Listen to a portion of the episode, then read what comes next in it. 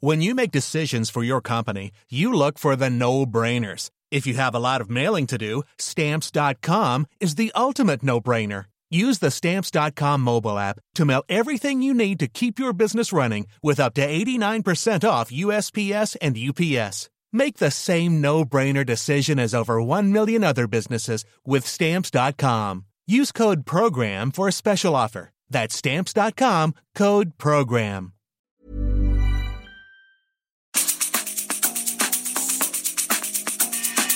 La misma vela, pero con un nuevo formato.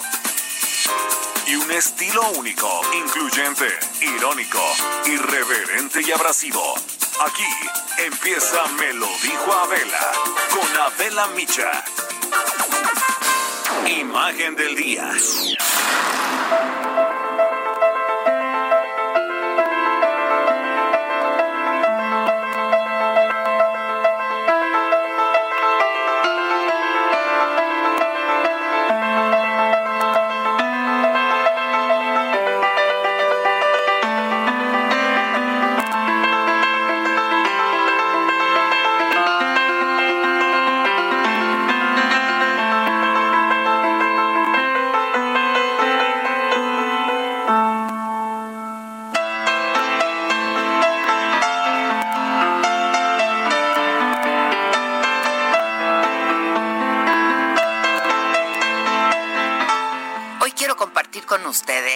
Historia de un hombre al que la, pandemia de COVID-19, que no nos da tregua a nadie en todo el planeta, ha sacado de la jubilación y lo ha hecho regresar a trabajar más de 20 horas al día, de nuevo, para contribuir a la lucha contra este virus, simplemente por amor a la humanidad.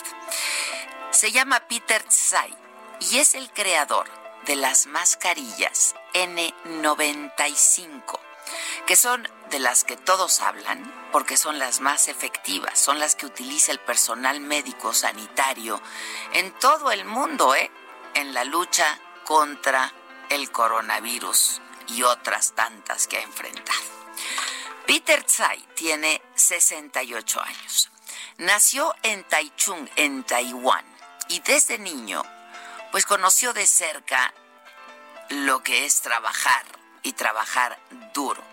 Estudió ingeniería de fibra química en la Universidad de Taipei, se graduó en 1975, en plena época dorada para la industria textil taiwanesa y trabajó en el Instituto de Investigación Textil de Taiwán y entonces emigró a los Estados Unidos. Ahí hizo un doctorado en la Universidad de Kansas, al mismo tiempo que era profesor de matemáticas.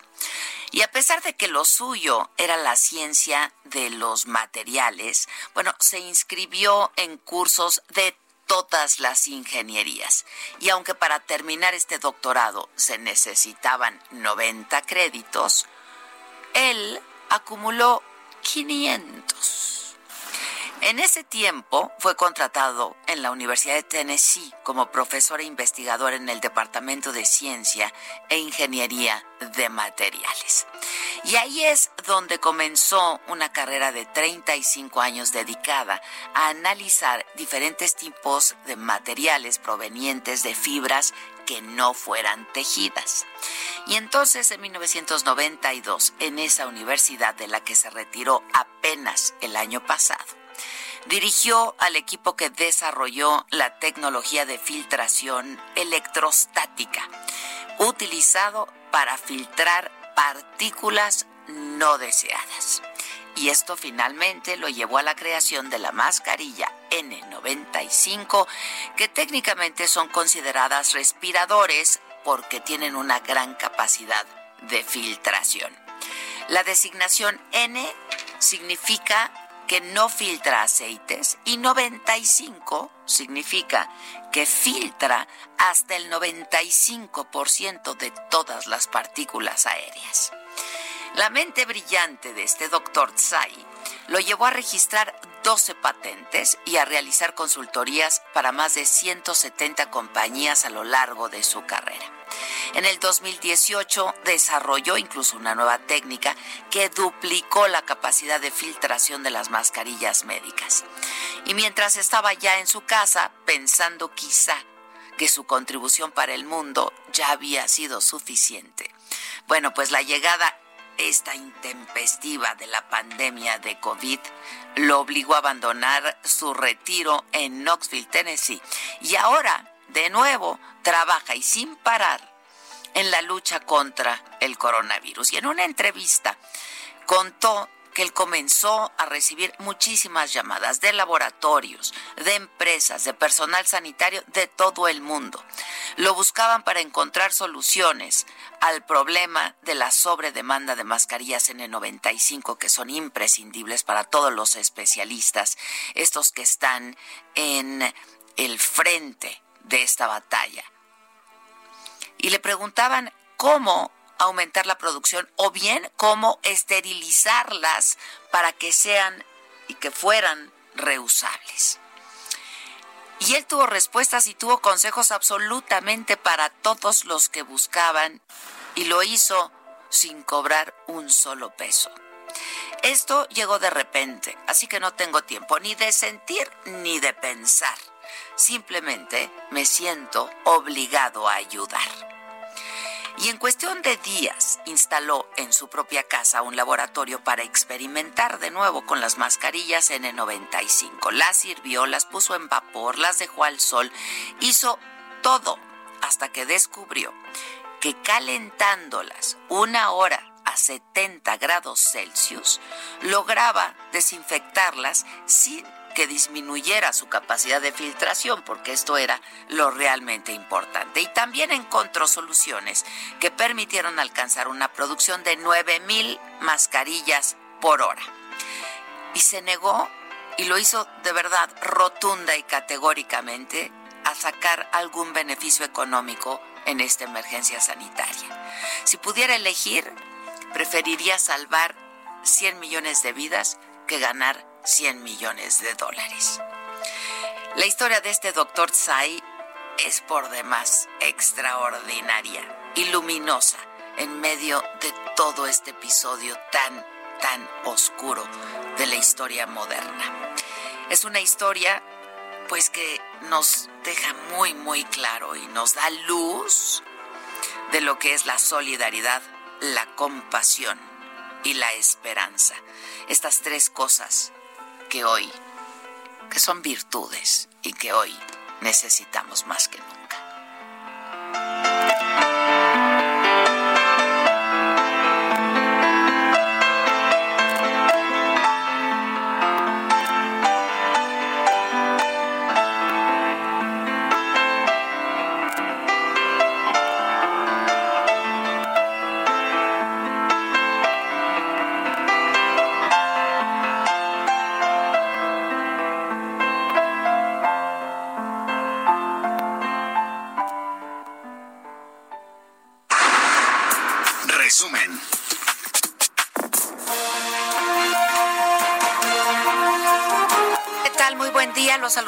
Muchísimo gusto hoy que es miércoles 15. Ay, ay, ay, Así que, ¿dónde está el quito? Ándale, 15, pues 15, quincena. Sí, padrísimo. Qué padre. Para algunos. 15 de julio de este 2020. Híjoles. Luego nos dicen, no contó, pero ¿cómo no cuentas y cómo nos ha dejado unas huellas por ahí, unos estragos. Está, eh, está contando doble, ¿no? Más bien. unos estragos, pues se está haciendo un esfuerzo de veras extraordinario, la verdad. Hoy en las noticias, durante la conferencia mañanera eh, que tuvo lugar en la zona militar de, de Irapuato, en Guanajuato, el presidente López Obrador dijo que en lugar de culparse unos a otros, en Guanajuato se aplica una estrategia conjunta para combatir la violencia y dar seguridad a los ciudadanos. Lo explicó así. El, hecho es de que Guanajuato pues, es uno de los estados que está enfrentando más inseguridad y más violencia. Falta más coordinación. Y sobre eso fue eh, que versó la reunión de la mañana y somos muy eh, satisfechos con este compromiso de trabajar de manera conjunta. Yo tengo confianza, mm, soy optimista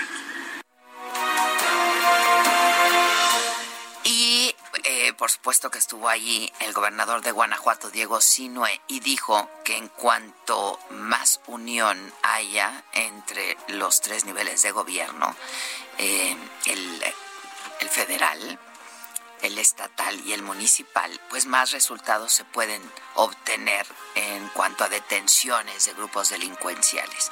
Cambié mi postura, por supuesto, reconozco que eso no le abonaba nada a la construcción de la paz, así lo dijo de junio, ¿verdad, secretario? Eh, de julio, perdón. Este, eh, cambié mi postura, por supuesto, eh, reconozco que eso no le abonaba nada a la construcción de la paz. Y a partir de esa fecha hice un compromiso con mi secretario general también, presidente Sandoval, de asistir diariamente a las mesas, incluidos sábados y domingos, estamos asistiendo, y no solo yo, hay que destacar, no sé si existe otra mesa, ya no lo dirá el secretario, pero también asiste el presidente del Tribunal de Justicia del Estado. Y en las últimas horas, eh, lo que se refiere a la pandemia por el COVID, se registraron en México 7.051 contagios. Eh, y esto llegó a 311.486 ya el número de casos confirmados. El sector salud reportó Solo en las últimas 24 horas, hasta el día de ayer, 836 fallecimientos y con esto suman hasta el día, hasta este momento, 36.237 decesos. El estado de Veracruz eh, está en ascenso en la pandemia y por ello se van a enviar 130 ventiladores y se planea lanzar un decreto para disminuir la movilidad y con ello, pues los riesgos de transmisión. Eh, vamos, lo tienes en la línea. Paris Salazar está en Guanajuato acompañando al presidente en esta gira. ¿Cómo estás, Paris? Buen día. Buenos días, Adela, amigos del Heraldo de México. Así es, y es que la Secretaría de la Defensa Nacional desplegó a más de 1.200 elementos de Irapuato, en Irapuato para garantizar la protección del presidente Andrés Manuel López Obrador, que encabezó esta mañana la reunión del Gabinete de Seguridad en esta región militar. El mandatario federal cambió su evento de inauguración del cuartel de la Guardia Nacional en Irapuato por un evento de supervisión de la rehabilitación de la refinería en Salamanca. Y bueno, en la conferencia matutina el presidente López Obrador dijo que ya no es tiempo de echarse la culpa entre el gobierno federal y el gobierno estatal por la seguridad en Guanajuato y que es tiempo de trabajar de manera coordinada. Reveló que el gobierno de Diego Sinue participará en la estrategia de conjunta de seguridad a pesar de las diferencias y que conjuntamente van a trabajar para enfrentar la delincuencia y la violencia en el Estado, pese a las diferencias que hay entre ambos. El presidente Andrés Manuel López Obrador y el gobernador Diego Sinue evitaron hablar en la reunión de seguridad sobre la pertinencia de destituir al fiscal general Carlos Amarripa.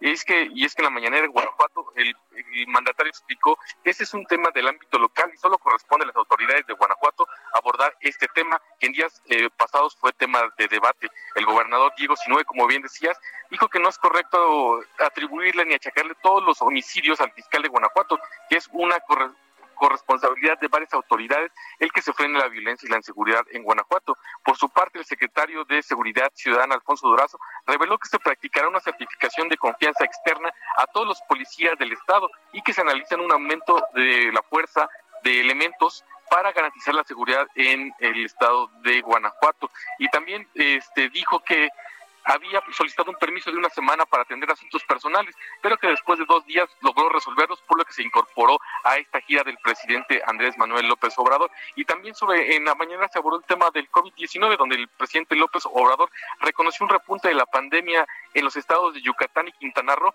por lo que anunció que se reforzará la atención de la pandemia en estos estados y que estará a cargo del director del, del IMSS, Zoe Robledo. También dijo que su viaje a Washington salía austero, ya que el gobierno de Estados Unidos pagó el traslado terrestre y la cena, mientras que la Embajada de México en Washington pagó la comida y el hospedaje. Y bueno, también sobre la extradición del exdirector general de Pemex, Emilio Lozoya, el presidente hizo un llamado a este funcionario, a exfuncionario, a revelar los detalles de los sobornos para la aprobación de la reforma energética y para el caso Odebrecht. Esto fue lo que se habló en la mañanera. Eh, Adela. Gracias, gracias Paris, buenos días. Gracias. Em, Bueno, y el gobernador de Yucatán, Mauricio Vila, hizo un último llamado a la población para evitar que aumenten los contagios por COVID-19 en el estado, que han estado aumentando. Anunció nuevas medidas que incluyen la ley seca, el cierre de marinas. Además, se prohíbe la circulación vial a partir de las diez y media de la noche eh, en todo el estado. Y es que, eh, pues, el, todo el sistema hospitalario se ha visto rebasado en el estado. Y dijo, el gobernador se ha confundido la reactivación económica con la de la vida social. Y pidió a los yucatecos tomar en serio, bien en serio, esta pandemia de coronavirus en un mensaje que compartió anoche en sus redes sociales. Em, y bueno, en un informe también del Programa de Naciones Unidas para el Desarrollo, eh, señala que México está entre los países que realiza menos pruebas. Estábamos en último lugar. Este, para diagnosticar COVID-19 por cada millón de habitantes. Eh, Gerardo Suárez, ¿cómo estás? Siguen siendo muy pocas las pruebas, de verdad, desde los países que menos pruebas se está realizando. Y lo dijeron desde un principio, Gerardo. Yo me acuerdo que yo entrevisté a López Gatel, pues ya hace como tres meses, yo creo, y me dijo, no vamos a hacer pruebas masivas, no las vamos a hacer. Así es, Adela. Em, y bueno, el argumento que ha tenido el subsecretario de Prevención y Promoción de la Salud, Hugo López Gatel, ha sido que pues el modelo de vigilancia de México pues es distinto, se, se complementa con el modelo Centinela y con la aplicación de pruebas que están priorizándose en el sector público a los casos más graves y a una muestra de los casos más leves. Y en este contexto, como bien lo decías, México sigue entre los países que practica menos pruebas diagnósticas de COVID-19 por cada millón de habitantes, lo que puede provocar deficiencias en la vigilancia de la pandemia. Esto lo indica un informe del Programa de las Naciones Unidas para el Desarrollo. El documento indica que al comparar el número diario de pruebas contra la cifra diaria de casos confirmados, México tiene un promedio de 65 pruebas por millón de habitantes.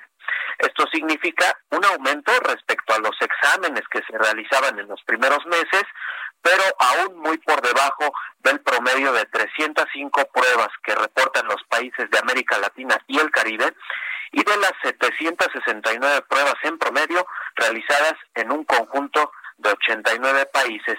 El informe Desarrollo Humano y COVID-19 en México, que fue presentado ayer, señala, entre otros temas, que un número bajo de pruebas implica un subreporte de casos positivos y esto a su vez puede generar información equivocada para la, la, evaluación de riesgos por COVID.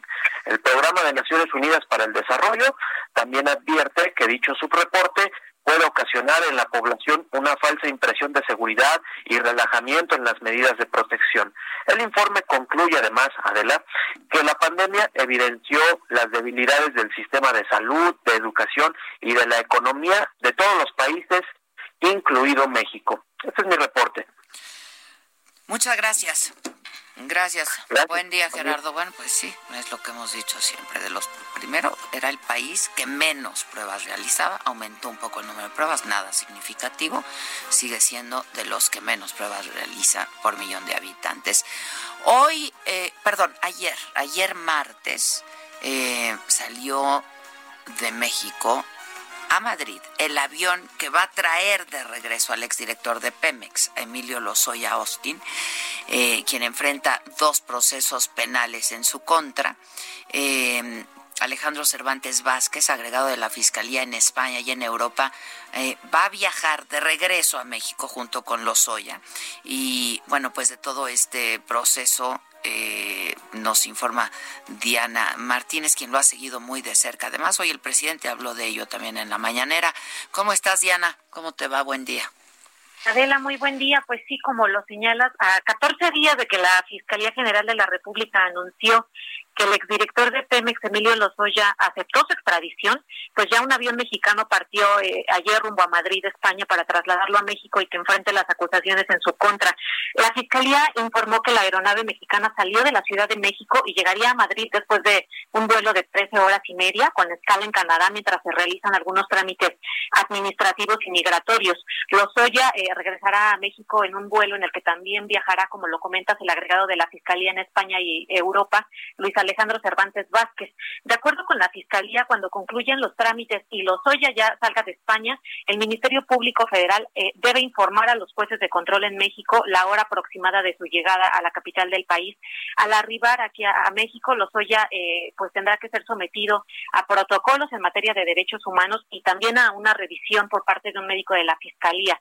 Una vez que se cumplan estos procedimientos, pues nuevamente se, les dará aviso a los jueces de control para que fijen fecha y hora de, las audiencias iniciales. Por lo pronto, pues la, Fiscalía eh, no informó a qué institución federal pertenece el avión, eh, pero la aeronave llegará al hangar de la Fiscalía y ha trascendido que, que pues pertenece justamente a la Fiscalía General de la República de la ya, este, pues estaremos muy atentos. Dicen, estaba yo leyendo que hay horas y horas de videos en donde eh, se puede documentar de servidores públicos, de, eh, pues también alguno que otro privado que estuvieron recibiendo dinero, ¿no? Y que se ha manejado esa, esa información, eh, pues no, no sabemos si la vayan a dar a conocer en las audiencias como parte de la comparecencia de, de Emilio Lozoya. De, entrada, en, en, estas audiencias lo que se espera es que la Fiscalía General de la República le formule imputación, es el, es el término eh, eh, jurídico, que le formule la imputación para que él conozca de qué se le acusa. Y una vez que el juez determine si su detención fue legal o no, ya pueda decidir si se le vincula o no a proceso por esos delitos que, que le imputa la Fiscalía General de la República. y bueno, pues él puede acogerse a un criterio de oportunidad que es esta figura que está contemplada en el Código Nacional de Procedimientos Penales y que implica eh, eh, una extinción de la persecución penal eh, si se da alguna información sobre la investigación que lleva a cabo la, la Fiscalía General de la República. Es correcto, pero pues todo parece indicar que va en ese sentido, ¿no? En ese camino. Exactamente. Bueno, pues estaremos muy atentos. ¿Estaría llegando a México entonces que mañana? Pues se, ha señalado eso, que es, posible que llegue eh, mañana. Estaremos muy atentos, Diana. Muchas gracias, ¿eh? Buen día. Gracias, buenos días. El próximo viernes inicia el proceso de extradición ahora de César Duarte, exgobernador de Chihuahua, quien, eh, como les informamos aquí, fue detenido el pasado día 8, hace unos días, en Miami, Florida. Estuvo más de tres años prófugo. Eh, de acuerdo con la Fiscalía de Chihuahua, hay 20 órdenes de aprehensión sobre César Duarte y una más del orden federal por delitos electorales. Está acusado de desvío de por lo menos 1.200 millones de pesos del erario estatal eh, para lo cual habría incurrido en delitos como peculado agravado, delincuencia organizada y enriquecimiento ilícito, entre otros.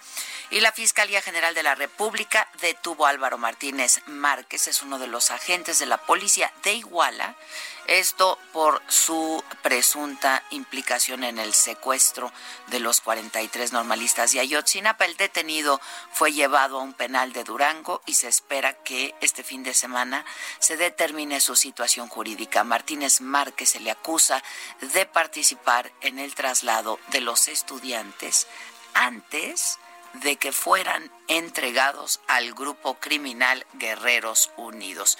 Eh, eh, y bueno, ya informaron de esta detención Álvaro Martínez Márquez, policía de Iguala. ¿Qué? ¿Tengo que hacer una pausa? Rapidísimo. Sí, les cuento, en Tokio eh, pues hay estado de alerta máxima por un aumento importante de casos de coronavirus. Eh, se registró el aumento de contagios entre jóvenes. Los lugares de infección, pues sí, centros nocturnos, pero también lugares de trabajo. Las fronteras del país siguen cerradas. Japón no permite el paso a los extranjeros de más de un centenar de países y ya abrió bueno, la semana pasada abrió Disneylandia, Disney World, y ya abrió Disneyland París también. Este, digo, ahí son niños, no sé, va a estar complicado. Ayer platicábamos de las pérdidas billonarias que esta industria Disney, ¿no? Este, pues ha presentado en estos meses. Bueno, de esto y mucho más estaremos platicando en los próximos, en las próximas hora y media tenemos todavía. Este, así es que no se vayan. Esto es Me lo dijo Adela. Yo soy Adela Micha y ya volvemos. 5521 53 71 26. En Me lo dijo Adela, te leemos, te escuchamos y te sentimos.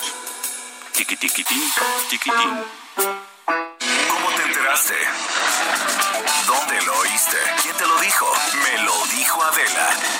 Regresamos en un momento con más de Me lo dijo Adela por Heraldo Radio. Continuamos con el estilo único y más incluyente, irónico, irreverente y abrasivo en Me lo dijo Adela por Heraldo Radio.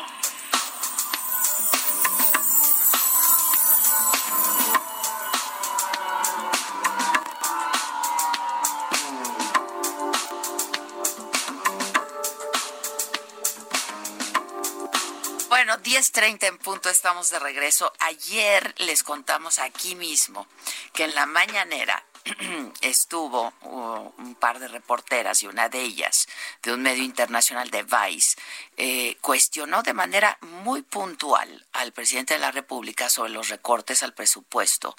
Eh, a todos los programas de violencia de género, ¿no? Y en un momento donde los feminicidios y la violencia contra la mujer, pues en este país se han visto incrementados y de manera muy importante.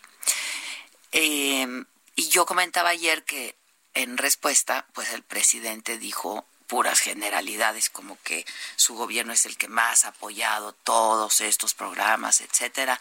Este y dijo que en México no se está abandonando a las mujeres, que se está protegiendo a las mujeres, que se castigan los feminicidios, que no ha habido disminución del presupuesto, cosa que hasta donde yo entiendo, pues es absolutamente falsa. Pero tengo en la línea telefónica a alguien que conoce muy bien este tema, es Kenia López Rabadán, senadora del PAN. Kenia, ¿cómo estás? Buen día.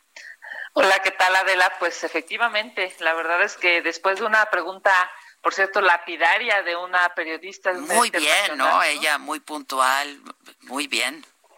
Sí, me parece que una de las, digamos, de las preocupaciones a nivel nacional e internacional es qué está pasando en términos de eh, las mujeres aquí en nuestro país. Y me refiero a qué está pasando con los presupuestos, qué está pasando con los feminicidios, qué está pasando con los asesinatos, qué está pasando con las políticas públicas. Y después te decía de esta pregunta pues, además de muy bien planteada, con mucho conocimiento, la respuesta del presidente López Obrador, del primer mandatario de este país, ojo, ¿no? Mandatario no es el que manda, sino el que obedece, pues la primera persona que debería obedecer a los mexicanos en este país, eh, son respuestas simplonas, ¿no? Lugares comunes, no dice nada, se ve que no tiene información sobre la falta de presupuesto en los programas para mujeres, se ve que si tiene información, él mismo la, digamos, se la, se la niega para poder dar un, un diagnóstico preciso y bueno, pues eso nos lleva otra vez a, a tener una cantidad de información, digamos, o en los medios de información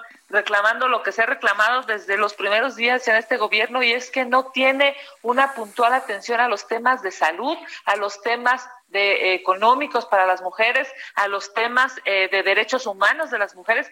No tiene, eh, digamos, una respuesta clara ni siquiera para los feminicidios en, en, en este país. Recuérdale al auditorio cuántos son. Mira, más de 10 mujeres son asesinadas al, día, querida Adela. más de 10.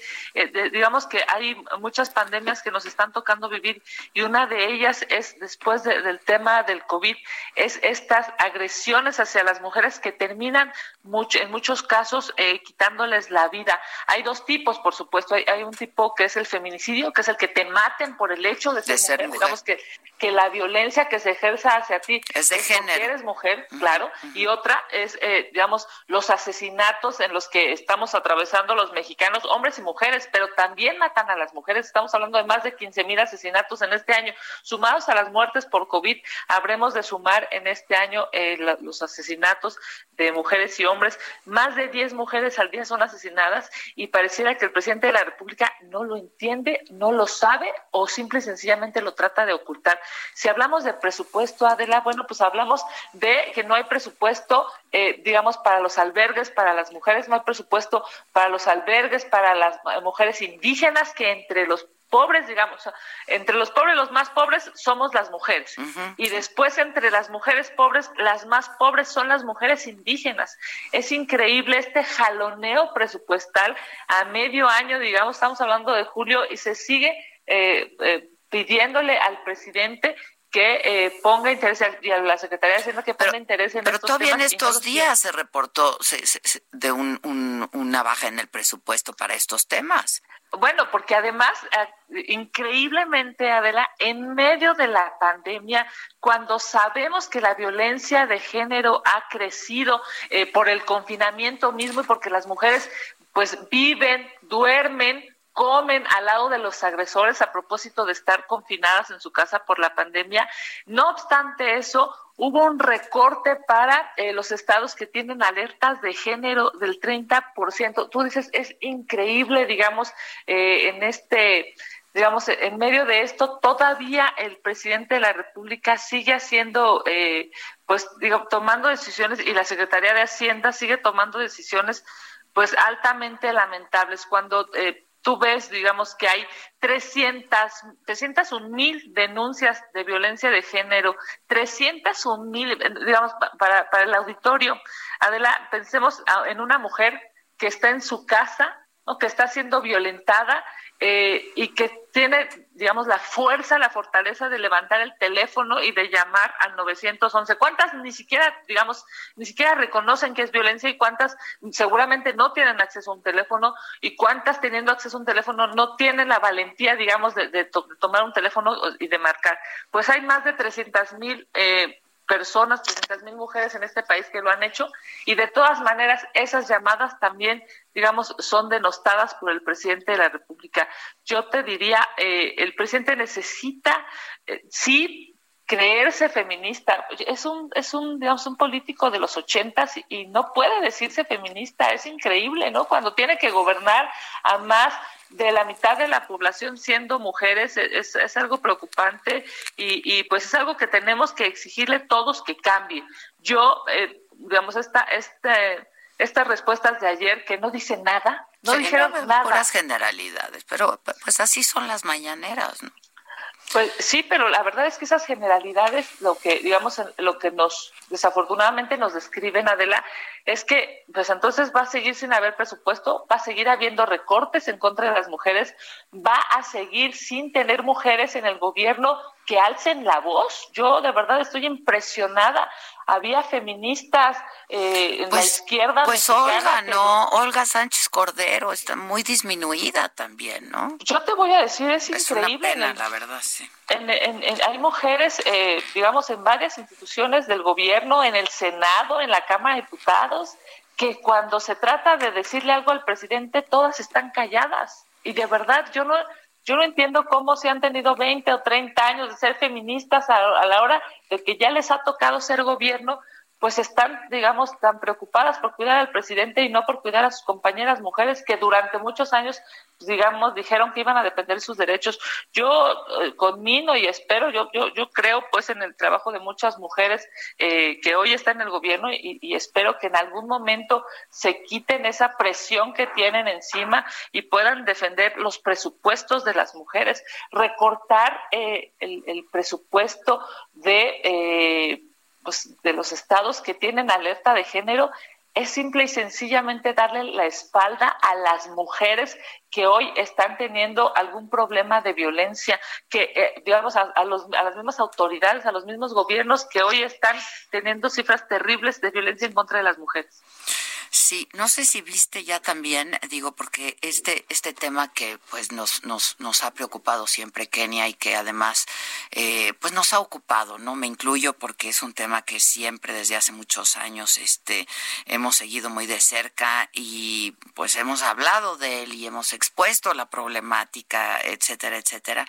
Eh, no sé si viste un comunicado, porque este es uno de tantos temas, un comunicado hoy que pues ya está, está en Twitter. Bueno, yo lo vi en redes sociales, eh, un comunicado que está firmado por varios intelectuales, ¿no? Este, de nuestro país que dice contra la deriva autoritaria y por la defensa de la democracia. No sé si, si ya lo viste. ¿Y se refiere a que al INE? No, dice, han transcurrido casi 20 meses del gobierno encabezado por el presidente López Obrador. El triunfo fue inequívoco, no obstante, sin que la mayoría de los mexicanos votáramos por ellos y violando la Constitución, Morena y sus aliados lograron que una minoría de votos se convirtiera en una mayoría de escaños en el Congreso. Eh, en fin, y, y, continúa, ¿no? Dice, el manejo de la crisis sanitaria de la COVID-19 se ha caracterizado por una política de austeridad suicida y por su rechazo a un acuerdo nacional para reactivar la economía y salvar cientos de miles de empleos. Te digo, este es uno de tantos temas también, este que pues están preocupando, a, a, a, nos están preocupando, ¿no? Es que te voy a decir, hay, algo, hay que aceptar una realidad y es que le tocó a este gobierno un gobierno de carencias. O sea, me refiero a ningún gobierno, ningún gobierno, ningún gobernante eh, sugiere que cuando esté en el poder eh, pase algo como esto, ¿no? Me refiero en términos de salud, en términos económicos, pero este gobierno tiene muchas carencias en términos de inteligencia y de toma de decisiones. Adela, yo mandé un tuit hace dos días, ¿no? De, de, tiene más o menos 800 mil impresiones, yo creo que es uno de los tweets más exitosos que he tenido en, en, mis redes sociales. Yo decía, el problema no es que traiga, que no traiga caretas el observador, ya ves que tomó una foto en un restaurante, ¿no? Sí, y sí, había sí. ocho personas ahí, ocho personas, Adela. Y no el traía que no trae, el único de ocho que no traía ni caretas ni cubrebocas era el presidente de la República. Uh -huh. Y yo decía, el problema no es que no trae caretas, eh, no trae cubrebocas, tampoco trae ideas para mejorar la economía, tampoco trae una forma eh, de salir en términos económicos, eh, digamos, para los mexicanos, tampoco trae estrategia de seguridad, tampoco, o sea, el problema es que no, este gobierno tiene unas carencias brutales. Es increíble cómo después de buscar 20 años, ¿no? De, es, 20 años estar en donde están, eh, han llegado y, y, y, no hay resultados en muchas materias. Yo sí creo que llegó con, lo dice muy bien el documento que acabas de leer, o sea, llegó con una indiscutible sí, sí, el eh, triunfo elección, fue ¿no? indiscutible. indiscutible. Sí, Mira, ahora, ahora, sí que cuando tú ves eh, una votación como la de es la más grande de la historia reciente, ¿no? Eh, en términos numéricos, digamos, en términos de, de, de, de, gente que fue a votar y en términos de un voto a un partido. Claro que esa, esos votos no le dieron las mayorías brutales que tiene ahorita en el Congreso, ¿no? ¿Por qué? Pues porque lo que hizo fue, eh, digamos, eh, eh, agrandar sus votaciones en, en, en, la Cámara de Diputados, conseguirse aliados, cambiar a diputados de, de, otros grupos parlamentarios para hacer más grande el grupo parlamentario de Morena, pero no importa, digamos, aunque sea una mayoría eh, ficticia, tienen una mayoría en la Cámara de Diputados. El problema es para qué les ha servido a alguien. ¿No? No les ha servido para nada, o sea, me refiero para nada en beneficio de los mexicanos. Hoy tenemos, digamos, una noticias todos los días, acaba de decir esta semana el IMSS, un millón, el IMSS, ¿eh? no digas que lo dijo, sí, sí, ajá, sí. no lo dijo el INEGI, no, no, en no, una, son, digamos en una encuesta. Todos son oficiales, son, son cifras oficiales, sí. Un son millón de cifras de lo, digamos de los registros que se han dejado de tener eh, en el en el instituto eh, de la seguridad, de baja. digamos de los sí. empleados no uh -huh. entonces sí, sí, si tú ves que el IMSS está diciendo que hay más de un millón de empleados imagínate todos aquellos que no tienen seguro social y que también están desempleados que no tenían por qué pues digamos trabajaban en, en, en la informalidad, eh, como millones de mexicanos, digamos, eh, lo, lo, lo, hacen porque tienen un puesto, porque están en el tianguis, porque son taxistas, porque no tienen seguro social es, es, obvio que este año va a ser un año de los más complicados y no hay cómo, no se ve una ruta. Hemos, digamos, hemos nosotros en el PAN, lo ha propuesto también Movimiento Ciudadano, lo ha propuesto otros eh, grupos parlamentarios de oposición, hemos propuesto un ingreso básico universal, que le den dinero a la gente de manera directa y no, ¿y sabes por qué no? Porque tienen una ruta que empezaron, digamos, ¿no? De hacer eh, pues un tren Maya, de hacer un aeropuerto, de, recordemos la, la, locura que pasó con el aeropuerto que se estaba haciendo y todo lo que se desperdició por hacer un nuevo aeropuerto, por hacer una refinería que nadie entiende en el siglo XXI. Adela, estamos a 20 años de la robotización en este país, o sea, en el mundo, pues ya, ya no va, no, es increíble que estén pensando en una refinería. Es, es, es, por eso es que no se puede considerar feminista el presidente, porque está pensando, entre otras cosas, está pensando como un político de los ochentas del siglo pasado. Y así es imposible construir un, un mejor eh, gobierno y es, es imposible pensar, digamos, en que eh, pueda cambiar su paradigma cuando ya esté en la toma de decisiones. Es increíble que cuando le pregunten sobre eh, el tema de violencia de las mujeres, diga que en México no pasa nada. Ahora, que, que la respuesta sea que en México se cuida a las mujeres sí. cuando las cifras son claras y no son ciertas. Eso por, eso por un lado, ¿no? Yo por eso te decía, recuérdale al auditorio, son 10 mujeres que mueren al día. 10, más en, de 10 en este país, más de 10, 10.5 creo que es, ¿no?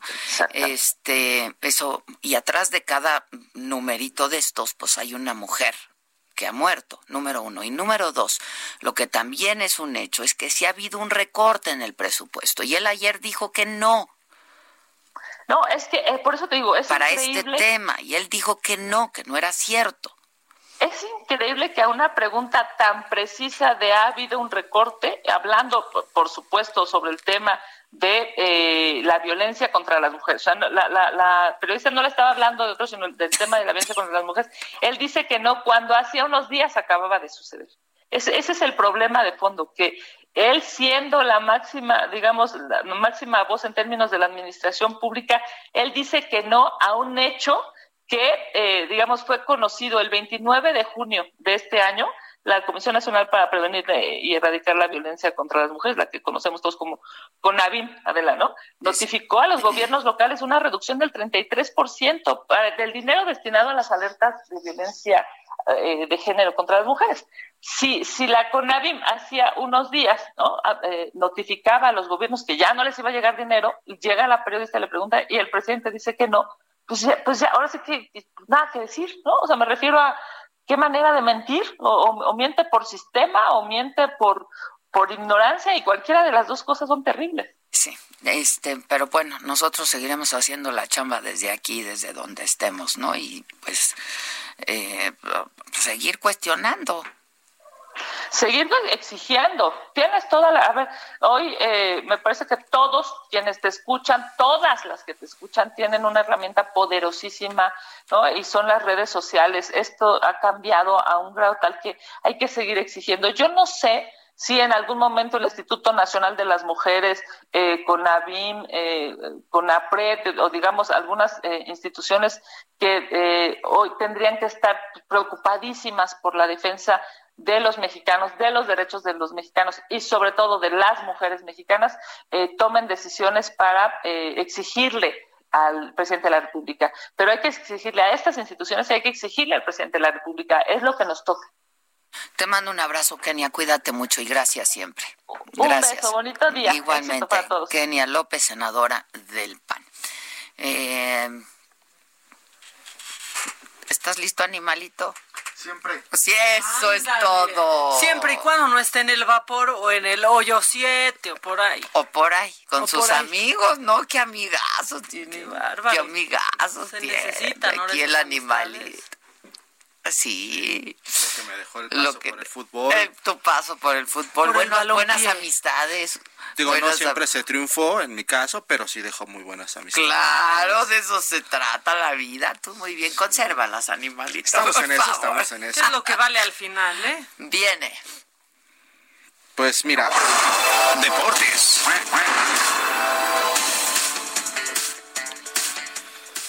Pues estamos muy contentos todos los que amamos el fútbol porque ya es oficial el calendario del próximo Mundial de Qatar 2022. Sin duda es la nota que está reventando en redes sociales para los amantes del fútbol eh, internacional. eh, pues ya se conocen horarios y días y todo para poder empezar a disfrutar de este eh, certamen tan importante que se va a disputar en el invierno. Esto porque es Qatar, por las condiciones climáticas, eh, para los futbolistas jugar pues en verano por tiempo de calor iba a ser muy desgastante. Y bueno, ahora va a iniciar el 21 de noviembre del 2022 y va a terminar el 18 de diciembre, días antes de festejar las eh, Navidades y Año Nuevo y todo esto pidió a sus aficionados que no vayan a la Plaza de Cibeles, lugar donde habitualmente se celebran los títulos del conjunto blanco.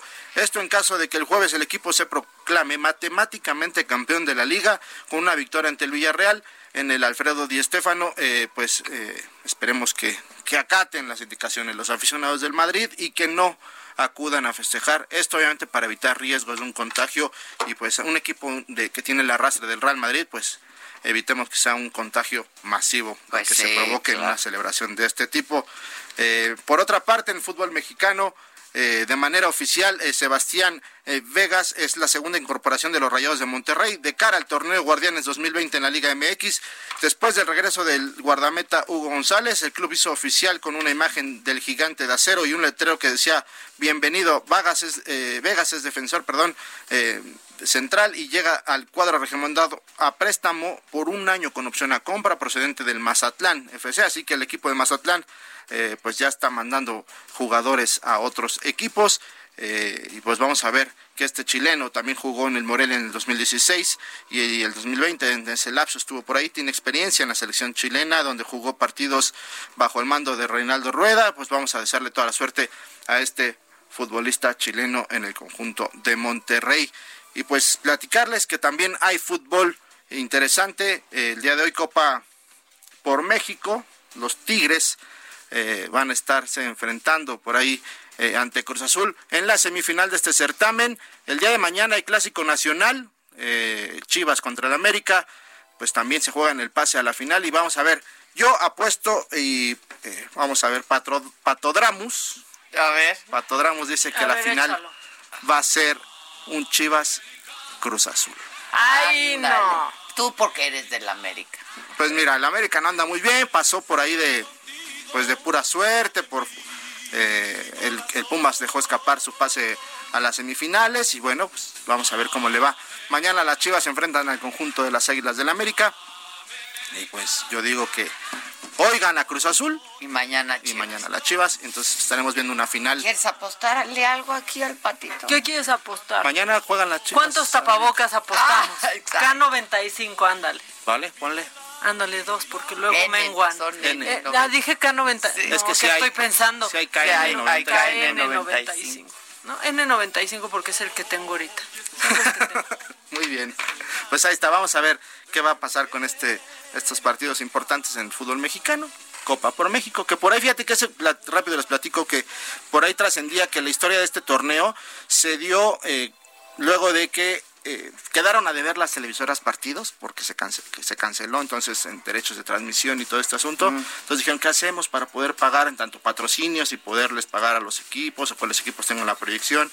Y las televisoras cumplieran con la cifra de partidos. Entonces pues vamos a hacer un partido de eh, Copa por México, sirve de pretemporada, ah, cumplimos con cuotas de transmisión, de patrocinios y todo este asunto. Entonces es como nace tal vez esta Copa por México, es lo que ha trascendido por ahí.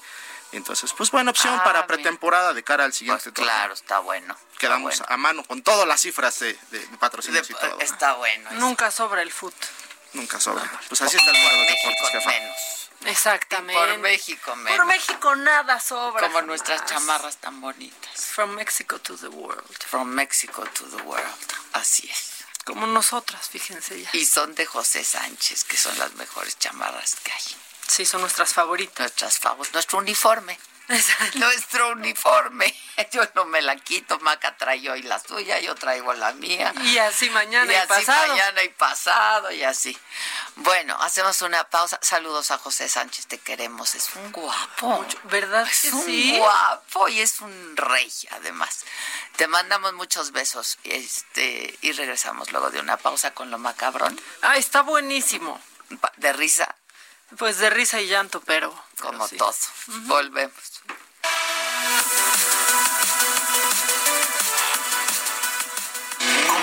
¿Cómo te enteraste? lo oíste? ¿Quién te lo dijo? Me lo dijo Adela. Regresamos en un momento con más de Me lo dijo Adela por Heraldo Radio. Continuamos con el estilo único y más incluyente, irónico, irreverente y abrasivo en Me lo dijo Adela por Heraldo Radio. Lo macabrón.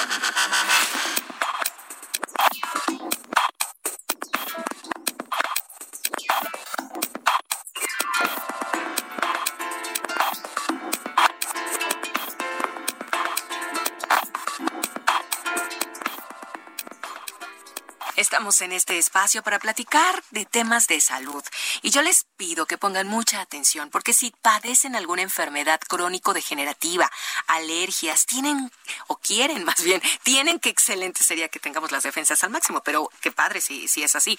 Pero si no las quieren tener, bueno, pues escuchen lo siguiente porque ya está con nosotros la representante de Productos y Tratamientos Politécnico, Aris Chávez. Ya la han escuchado, la han visto en la tele y claro que nos va a hablar al respecto. ¿Cómo estás, mi querida Aris, adelante con el factor de transferencia. Pues estamos muy contentos por la respuesta del público. Muchas personas que ya lo conocen saben de la efectividad de este tratamiento que es original del Instituto Politécnico Nacional. Y hoy en día es muy importante porque estamos iniciando una nueva etapa en esta pandemia. Poco a poco estamos regresando a nuestras actividades y con esto una probabilidad desafortunadamente mucho mayor de contagio. Por eso hoy más que nunca nuestro cuerpo y nuestro sistema inmunológico debería de funcionar a la perfección. Como tú iniciaste este tema, qué bonito sería que todo que todo funcionara a la perfección, pero hay muchos factores que hacen que nuestro sistema inmunológico se deprima. La mala alimentación, la falta de vitaminas, el estrés, la contaminación que respiramos hacen que ese sistema inmunológico se deprima y por eso necesitamos alguna otra cosa que pueda ayudarnos con este problema. El Instituto Politécnico Nacional tiene este maravilloso tratamiento que es el factor de transferencia. ¿Qué es lo que hace el factor de transferencia? Eleva nuestro sistema inmunológico hasta en un 470%. Este número es muy importante porque eso quiere decir que la calidad y sobre todo la cantidad de leucocitos, es decir, los glóbulos blancos que son los que nos defienden, va a elevarse. Y esto nos permite crear una super defensa que hace mucho más difícil un contagio. Ganamos por número, mi querida Moni. Entonces, esto nos permite no solo en esta época de pandemia estar protegidos, es decir, de manera preventiva, porque además puede tomarlo toda la familia, sino que tenemos diversos padecimientos que podemos atacar con el factor de transferencia. Y además, una cosa muy interesante, desgraciadamente somos una población que tenemos una gama muy grande de enfermedades que tenemos que resolver primero antes de preocuparnos por la pandemia. Entonces es un tratamiento completo que nos puede dar resultados desde las primeras Imagínense este número, hasta en un 470% elevar el sistema inmune. Bueno, pues ya con eso estoy del otro lado. El factor de transferencia ¿Para qué pacientes sirve? Bueno, me imagino muchos. Claro, tenemos pacientes sanos que desean mantener una salud óptima. Actualmente nos lo piden muchísimo porque saben de su efectividad y porque reduce notablemente los contagios. Y con enfermedades autoinmunes o crónico-degenerativas. Tenemos pacientes con diabetes, con cáncer, con artritis, lupus, herpes zóster, anemias, hepatitis, enfermedades respiratorias, incluyendo las alergias que tienen resultados maravillosos, gripe, bronquitis, asma, pulmonía, influenza y todos nuestros pacientes sienten una mejoría desde la primera semana y en algunos casos con eh, tratamientos un poco más extensos hemos logrado dar de alta a diversos pacientes mucho más rápido. Ya nos dijiste qué tipo de pacientes, pero ahora, ¿quiénes podemos tomar el factor? Toda la familia. Tenemos pacientes recién nacidos que se los hemos administrado con éxito, personas de la tercera edad. No es necesario que suspenda sus tratamientos médicos, es 100% compatible y no tenemos contraindicaciones ni tampoco efectos secundarios. ¿En dónde podemos adquirir el factor de transferencia del Politécnico, por supuesto, mi querida Aris? Tenemos una línea directa, es el 55 56 49 44 44. Yo recomiendo que vayamos llamando porque por supuesto que tenemos una promoción especial para, este, este programa. Venga. Tenemos un paquete de seis dosis de factor de transferencia en el que únicamente van a pagar 1.800 pesos. Pero si llaman en este momento y lo apartan hoy mismo, les vamos a obsequiar otras seis dosis adicionales y además completamente gratis una careta de protección facial transparente que tiene una duración de tres meses, un gel antibacterial de grado clínico elaborado por nosotros de 70% de alcohol y también y también una, eh, un cubrebocas N95 y todo este kit es efectivo contra virus y bacterias. Envíos a toda la República, por supuesto facilidades de pago para los que llamen a partir de este momento y el número telefónico, ahí les va, 55 56 49 44 44. Muy bien, 55, 56, 49, 44, 44. El tiempo apremia. Aris, gracias. Gracias a ti. Gracias y continuamos.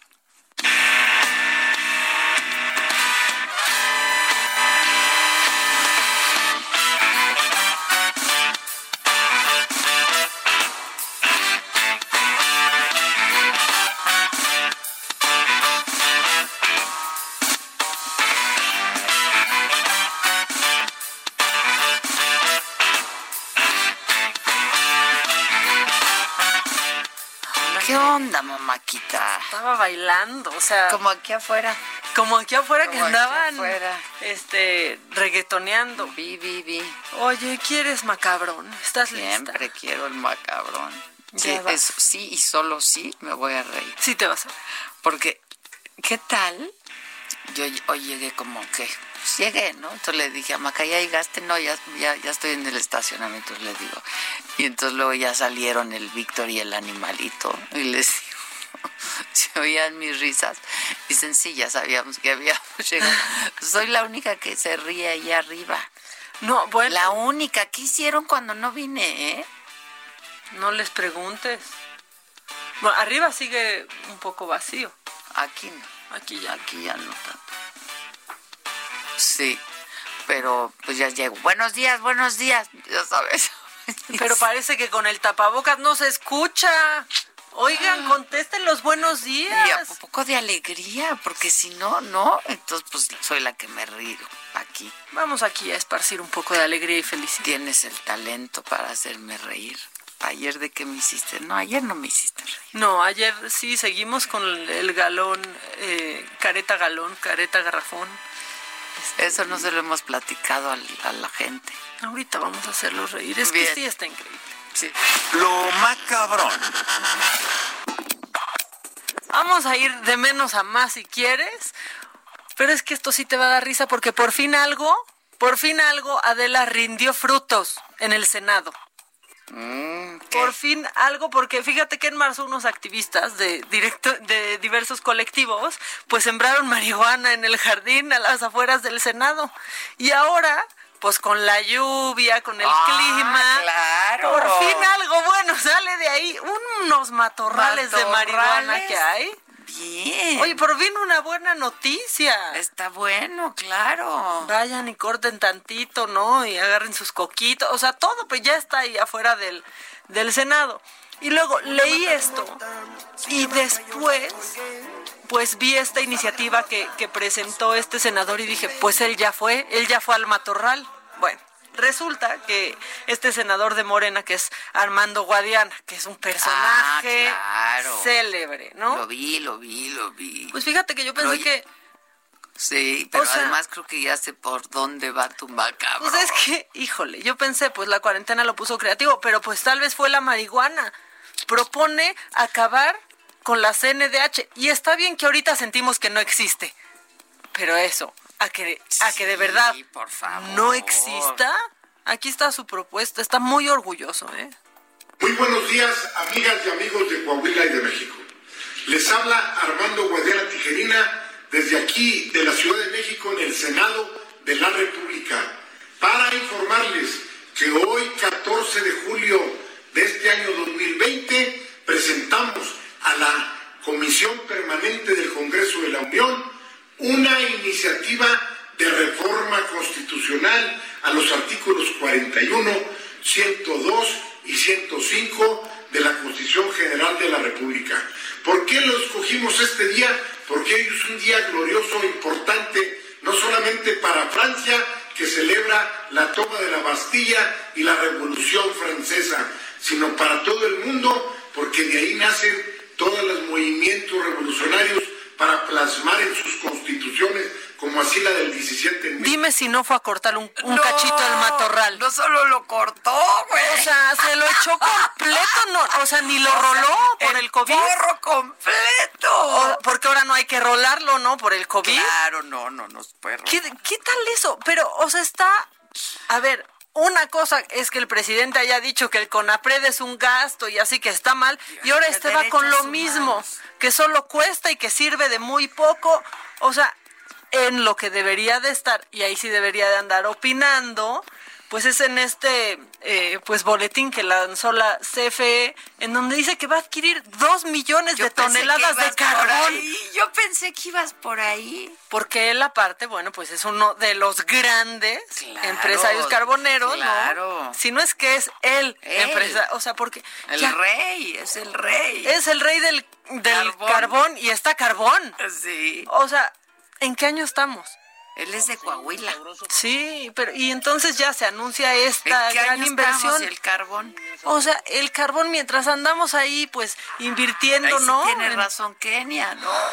Entre el carbón y la refinería. O sea, quítale eso. Y, y, y luego que nada más que los molinos ahí de energía eólica nomás se ven feos. Ya, es, es que en serio, está muy grave, o sea, estamos yendo para atrás, o sea, entre la CENER, entre, o sea, todo, todo, aprobando su regulación contra las energías de renovables y luego la CFE presumiendo sus dos millones de carbón. Ya. Yo pensé que iba por ahí tu macabrón. Pues es que va por también leí lo de los derechos humanos. Sí, no, sí, se fumó el porro. Va por todo, pero ¿saben a dónde podemos mandar a vivir a todos estos? a este lugar, a este lugar cerca de la Ciudad de México. A ver. En Otumba se encuentra Burrolandia, un santuario animal que además es un parque temático dedicado a los burros. ¿Qué vamos? ¿Que se vaya a Burrolandia? Burrolandia. ¿Lo mandamos o qué? Burrolandia. En Otumba. Hay que ir. Sí, hay que Ya vamos, vamos a mandarlos a Burrolandia. Está increíble. No, que se está haciendo viral este, este reportaje del Canal 11 sobre Burrolandia y pues ahí estamos mandando este a todos. Bueno. Se va a poblar eso. Burrolandia. Se va a poblar de una manera. Con más burros que los mismos burros ahí. Claro, claro. Y luego, mira, hay una nueva normalidad a la que sí me voy a poder acostumbrar. Porque ayer una era llegó a su fin, Adela. Hay un antes y un después, por lo menos para Bárbara de Regil, que ya después de sus clases... ¿Qué crees que ayer que me subí al coche estaba sintonizado una estación y que oigo que se retira, de sus clases. Pero, ¿qué, ¿qué pasó? A ver, explícame bien porque le cambié, la verdad. esta mujer daba clases y consejos que nos regalaron perlas de sabiduría como las galletas sin carbohidratos, con carbohidratos como plátano. Sí, claro. ¿No? Hacía todas estas cosas, pero pues ya se anda ocupando. Entonces, ya, ya todos, toda la buena voluntad que le dio a todos los influencers de estar en vivo a todas horas y darnos consejos para vivir la vida de manera mejor. Pues eso es un trabajo. ¿Ustedes qué pensaban? Ay, ahorita, ahorita ya no. Ya se le acabó, pero nos quiso dejar un consejo para, para ser mejores, para vivir esta vida de una manera más amable. Y aquí está lo que dijo. Viene.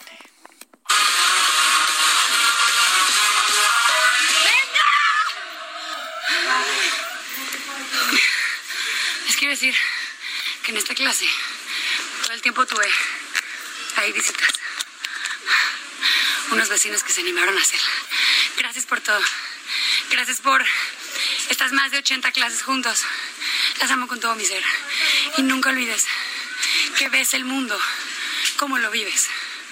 Siempre. Tú vas a ver el mundo exactamente como lo vives y como lo piensas. Así que empieza a sentir bonito. Empieza a vibrar bonito para que veas el mundo bonito. Sé feliz, lo mereces, para eso naciste, para ser feliz. Las amo. Y recuerda que el momento más oscuro es justo antes del amanecer. ¿Qué este, con qué facilidad la gente dice, no, las amo mucho, ni las conozco? Sí, no, a ver, no los amas, no los amas. Claro que no. Te dan likes, likes que se convierten pues en cosas que te hacen que vendas más caras tus redes, no los amas. Punto. O sea, qué, qué facilidad. No los conoces. Es más, cuando le hablaron por teléfono sus fans, les colgó. Que sí, ahí sí, porque le están hablando por teléfono, pero les- no los amas. Alguien que amas no le cuelgas. Pues Bárbara. No, pero tampoco se, o sea, el amor es un asunto serio. Sí, pero yo todo sé. Ay, claro, sí, exacto. Alguien que amas no le dices, cómete esta galleta sin carbohidratos. y ¡pum! Carbohidratos. Claro. No, no, no. Bueno, este, vámonos con más cosas porque, pues sí, el internet sigue Pero queriendo. explícame qué pasó, por qué se despidió. Ah, pues porque ya va a estar ocupada, porque ya le dio flojera, Ah, ya, porque piensa que ya acabó la cuarentena. Ah, ok, ya. Pues que sí acabó, pero no debería y que deberíamos muchos de seguir lo más que podamos guardaditos. Ok, ya entendí, ok. Pero bueno, andan queriendo cancelar a un amigo tuyo, que a mí también me cae muy bien, que es Eugenio Derbez. ¿Por qué? ¿Qué es lo que ¿Cancelar está qué? pasando? Pues esta cultura de la cancelación, ya sabes, ahora, esta semana, el cancelado es Eugenio Derbez. Porque Resulta que se estrenó este documental de Walter Mercado que se llama Mucho, mucho amor. Que la verdad es que sí está muy bueno. O sea, así como hay cosas que vemos del pasado y decimos, ¿cómo estaba permitido eso? ¿Cómo eso se veía bien? Y hoy nos parece, pues la verdad es que incluso hasta aberrante. Hay cosas que vemos del pasado que hoy nos parecen increíbles. Eso yo lo entendí viendo este documental de Walter Mercado, cuando ves a un hombre no completamente andrógino, que muchos no sabían si era hombre o mujer, y le valió y nunca declaró nada al respecto. ¿Quién entrevisté al otro día? Y es conocido en todo el mundo. Entrevisté a alguien, un extranjero, y me dijo que había venido a México. No me acuerdo quién fue, cara. La economista, ¿no? Y que había, no, que había estado con Walter Mercado. Ok. Y me pareció un personaje increíble. Me dijo, ¿qué personaje? O sea, ¿qué personaje? Y es que sí, y aparte ha roto barreras generacionales. Sí, o sea, hoy un chavito de 15 años sabe quién es Walter Mercado y jamás le tocó ver a Walter Mercado. Bueno, pues hicieron este documental. En el documental meten a Eugenio Derbez dando pues un testimonio porque él hizo a Julio Esteban. ¿Te acuerdas de Julio Esteban que decía, y les dejo todo, todo, todo Ah, lo que me sobra? Claro, sí, sí, sí, sí, sí. Mira, un poco lo sacaron de... O sea, es que pasaron muchas Siempre le cosas. hacen lo mismo, ¿eh, Eugenio? Pues sí, ver. porque él sale hablando de cómo casi, casi que le hacía un homenaje a Walter, pero en el documental lo meten pues ahí en la homofobia a la que se tuvo que enfrentar Walter Mercado en los medios. Ah, o sea, Eugenio hablando de eso. Claro, él estaba diciendo que para mí fue una personalidad espectacular y cuando lo vi me impresionó muchísimo y quise rendirle este homenaje, pero en el documental lo sacan en medio de la homofobia que enfrentó Walter Mercado en, lo- en los medios y después lo sacan, eh, pues sacan el calabozo cuando fue Walter Mercado que, híjole, las preguntas del burro y Esteban todas giraban, pero que si en torno al puñal, pero que si siéntate para que yo me... Pa así, o sea, puro albur. Entonces, pues sí, Eugenio quería hacerlo ver bien y venía desde un lugar bueno, pero la edición se lo pasó a fregar. Y la neta es que cuando ves al personaje y te das cuenta que trae, por ejemplo, un puñal en el hombro, Julio Esteban, pues si dices, sí está mal, sí está incorrecto. Y si es la referencia que tuvieron muchos niños Claro. sobre Walter Mercado y que se sentían diferentes y se burlaban de alguien como Julio Esteban y de alguien como él. Claro, claro. Esa claro. es la neta. Y entonces yo dije, bueno, pues igual estamos exagerando. Pero no, el chiste de Julio Esteban sí giraba en torno a ser amanerado y ser gay y burlarse de eso. Y entonces encontró Víctor cuando fue Julio Esteban al calabozo. y todo gira en torno al puñal de Walter, que es Julio Esteban, entre comillas. Oye, esto tiene, ¿qué? ¿20 años? más? Pues sí. Sí, claro. A ver, vamos a escuchar. No seas celoso, pero la verdad sí, yo dije, quiero conocer al burro en persona, de cerca, de mano. Oye, ¿nunca te has picado con tu puñal este que tienes aquí? Con- Un rocecito Ah, así raro, ¿no? este es un- el, puñal. Sí, el puñal. Es un recuerdo de mi abuelo. ¿Qué era puñal? Sí, era, pu- bueno, era, era puñal y iba a convertir en emprendedor. Era joyero. Era joyero. Oye, dime Le encantaba el joyón. El joyón que traigo aquí. es una joya enorme, es una joya muy valiosa. Él ex- expendía joyas, el que expende joyas. Esa, el, jo- jo- el joyero. Joyero. Ah, que Julio, ¿eh? Oye, No. Julio, ¿desde cuándo te dio por ser este, así tan Me dio distinto? desde... Ah, No, ¿cuándo- desde ¿Desde cuándo te dio por ser distinto? desde chiquito. Ay, ya me moría purísima. Me está, me está llenando la, la boca de Qué saliva. milagro, hombre. ¿Qué has hecho? ¿Qué- Y la neta, estaba mal antes y está mal ahora. Ahora, pues. O sea, ahí sí no hay cómo, cómo defenderle, pero podemos escuchar un fragmento de lo que dice Eugenio en el documental. La primera vez que vi a Walter Mercado en la televisión, fue en la televisión, eh, fue un shock. Me encantaba la manera como se vestía con estos anillos, eh, la capa, el pelo, era un, parecía un león. Una cosa espect- entre el puma. era una cosa espectacular. Y dije, qué maravilla de personaje. O sea, no hay nada igual en la televisión. Es único. Leo. México, Distrito Federal, a 31 de diciembre de 1993. En los noventas me dieron un show y tenía yo que hacer personajes. Y un día uno de los escritores me escribió un, un- un personaje que hablaba de, de leer unas cartas y dar consejos a la gente.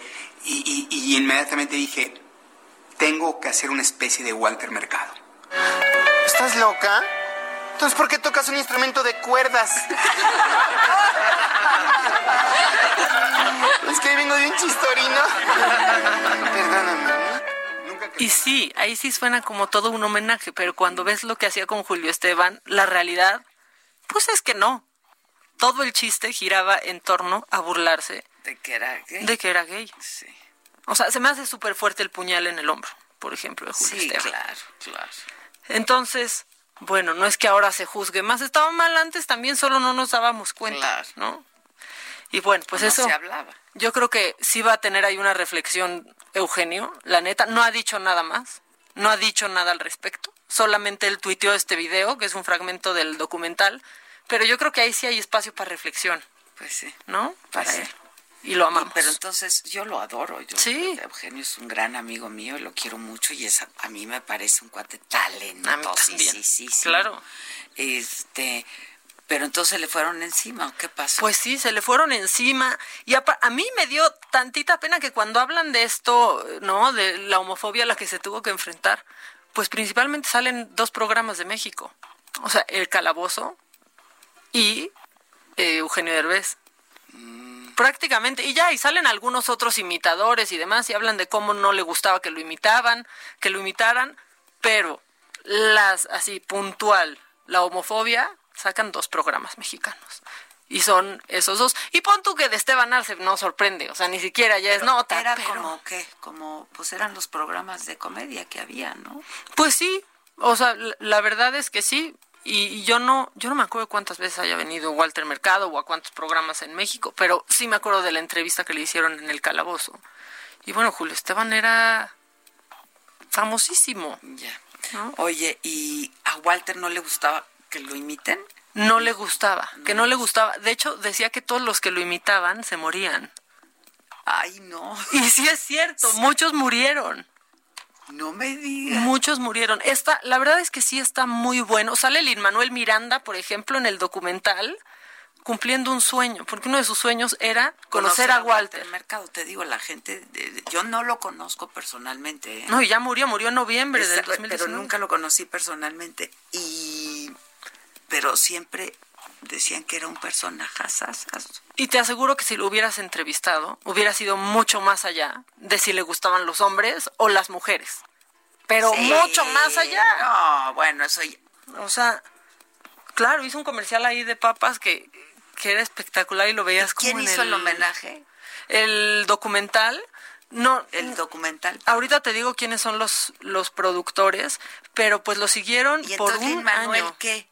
¿Qué, qué- qué? Pues él quería eh, cumplir el sueño de conocerlo y el papá de Lin Manuel, que ves que es como Claro, un, es un- todo un, un activista. Yo entrevisté al papá de Lin Manuel. y al amigo del papá de Lin Manuel de, en Nueva York. Él le ayudó a contactar a Walter eh, para cumplir su sueño y de verdad Lin Manuel Miranda está emocionado de poder conocerlo casi hasta las lágrimas. Oye, que ya se va a estrenar la película, ¿no? Pues dicen, dicen. ¿De Hamilton? Dicen que sí. Pero, Pero, quién sabe. pues sí. Y también In the Heights, ¿no? In the Heights también Pero- se va a hacer película. Pero bueno, la verdad es que sí vale la pena. O sea, ahorita que ya Netflix se está convirtiendo como en un Discovery Ah, Home and Health ver, y hay programas de todo, ese documental está muy bueno. Y sí Lo abre un ver, poquito lo los ojos. ver, ok. Está macabrón, ¿eh? Eso sí estuvo macabrón. ¿Qué? Pues esto, o sea, yo Ah, ver sí, todo lo de Julio Esteban, lo iba viendo y yo decía, sí, me reía que yo te tanto. referías a que estaba macabrón el... ¿El documental? El documental. Bueno, Está también, vas a verlo. ¿Cómo te enteraste? ¿Dónde lo oíste? ¿Quién te lo dijo? Me lo dijo Adela. Regresamos en un momento con más de Me lo dijo Adela por Heraldo Radio. Continuamos con el estilo único y más incluyente, irónico, irreverente y abrasivo en Me lo dijo Adela por Heraldo Radio.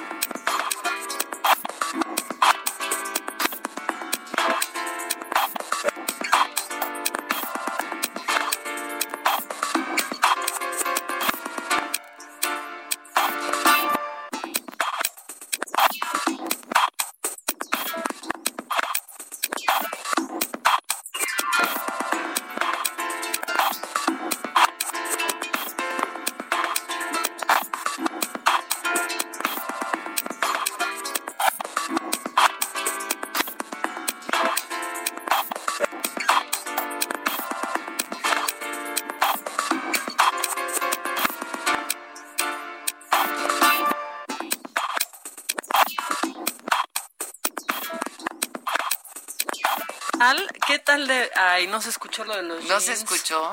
Ah, les decía que lo más macabrón que yo he hecho es ponerme unos jeans hoy después de cuatro meses. La verdad. Le escribo a mamá aquí y le digo, ¿qué crees? Me dice, ¿qué? ¿Qué crees que me puse hoy? Y me dice, lo mismo que ayer. Respuesta válida. No. Y le dije, no, unos jeans. Y me, entonces le dije, me aprietan. No.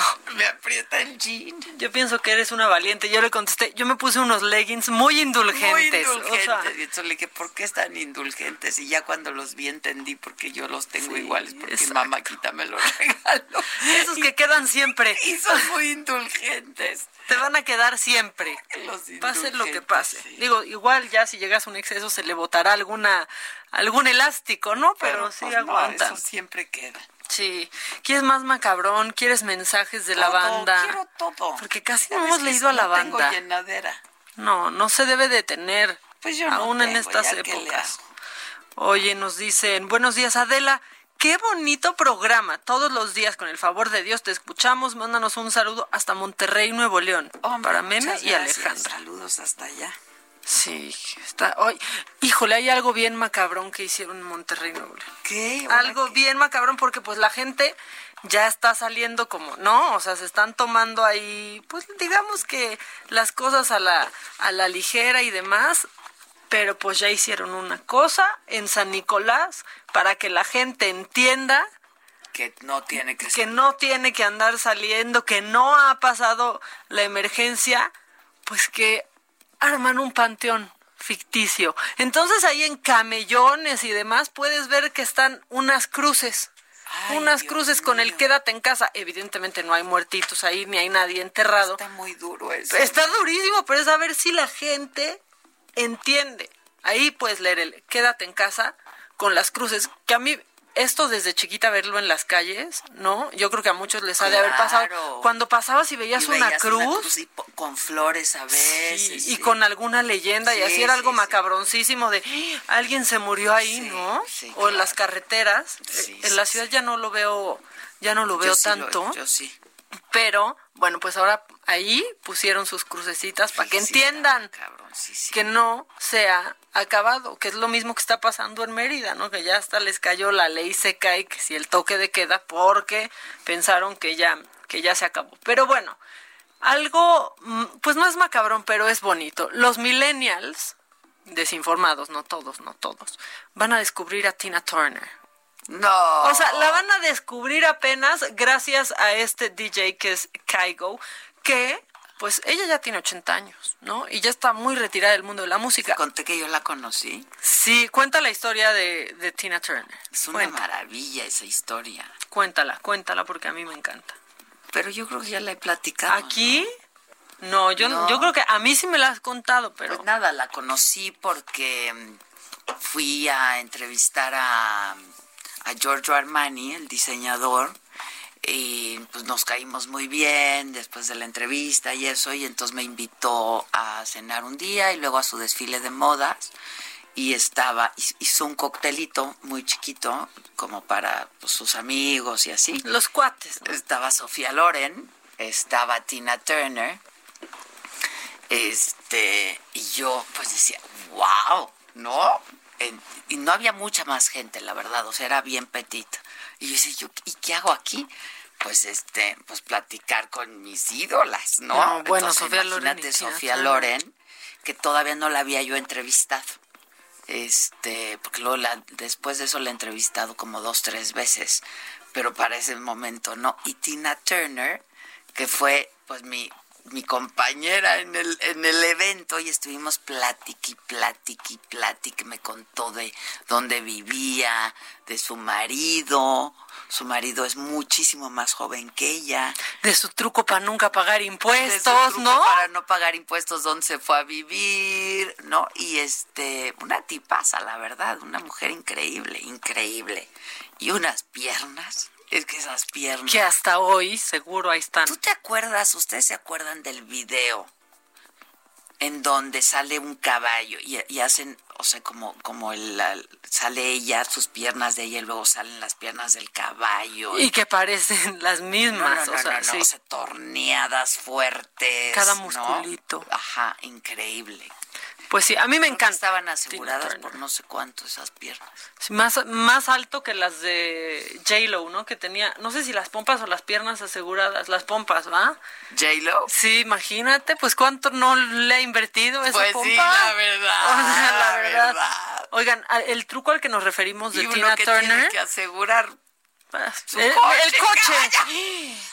Por favor, cobertura completa, por cierto, para el coche. Ah, les traigo unos tips de esos porque está aumentando el robo a autos en la Ciudad de México y a distintas autopartes. Bueno, eh, el truco que hizo Tina Turner fue convertirse en ciudadana suiza, eh, renunciar a ser estadounidense. Su, ciudadanía. Sí, para no pagar impuestos, la verdad, básicamente. Que fue lo mismo que hizo Depardieu.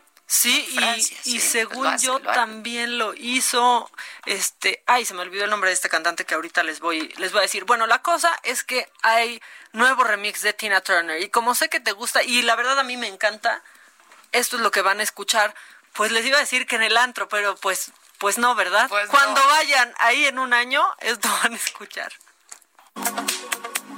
You must understand the touch of your hand makes my pulse react. That it's only the thrill of boy meeting girl opposites attract. It's physical, only logical. You must try to ignore that